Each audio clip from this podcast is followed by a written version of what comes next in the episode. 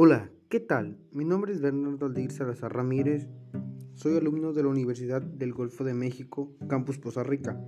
Estudio actualmente en la carrera de Contaduría y hoy vengo a darles una pequeña y significativa explicación de lo que es el efectivo e inversiones.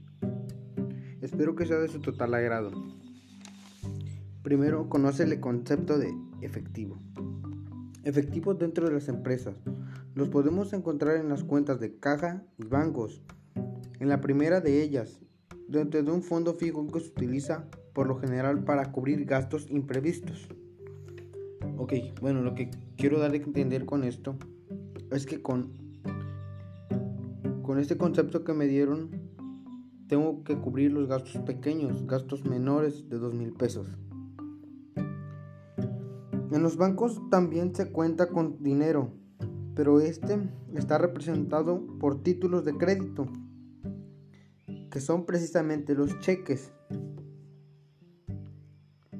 Bueno, también voy a darle sobre el recuento físico. El recuento físico está representado por lo general de documentos, por billetes y monedas, el cual su conjunto deberá coincidir con el importe de la empresa.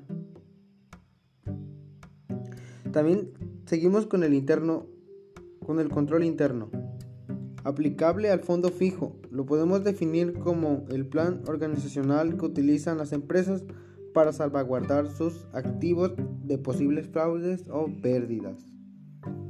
También existe el arqueo de caja, es el principal procedimiento aplicable a los efectivos y consiste en efectuar un recuento físico de los mismos. Al llevar a cabo un arqueo deben tener en cuenta las siguientes recomendaciones.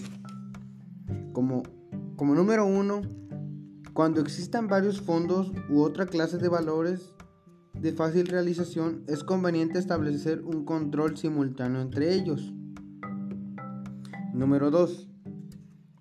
En, todos los casos deberán solicitarte la presencia de su funcionario. Número 3. Debe conocerse el importe del arqueo. Número 4. Al concluir el arqueo, el responsable debe firmar para que la cantidad se devuelva a su conformidad. Ok.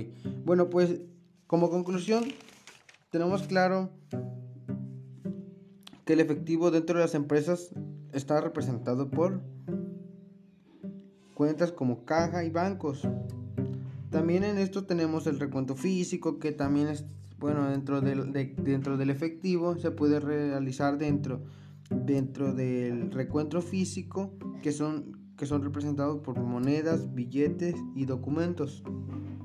Y también por el de bancos que son representados precisamente por cheques. Bueno, pues esto sería todo y muchas gracias. Espero que les haya gustado.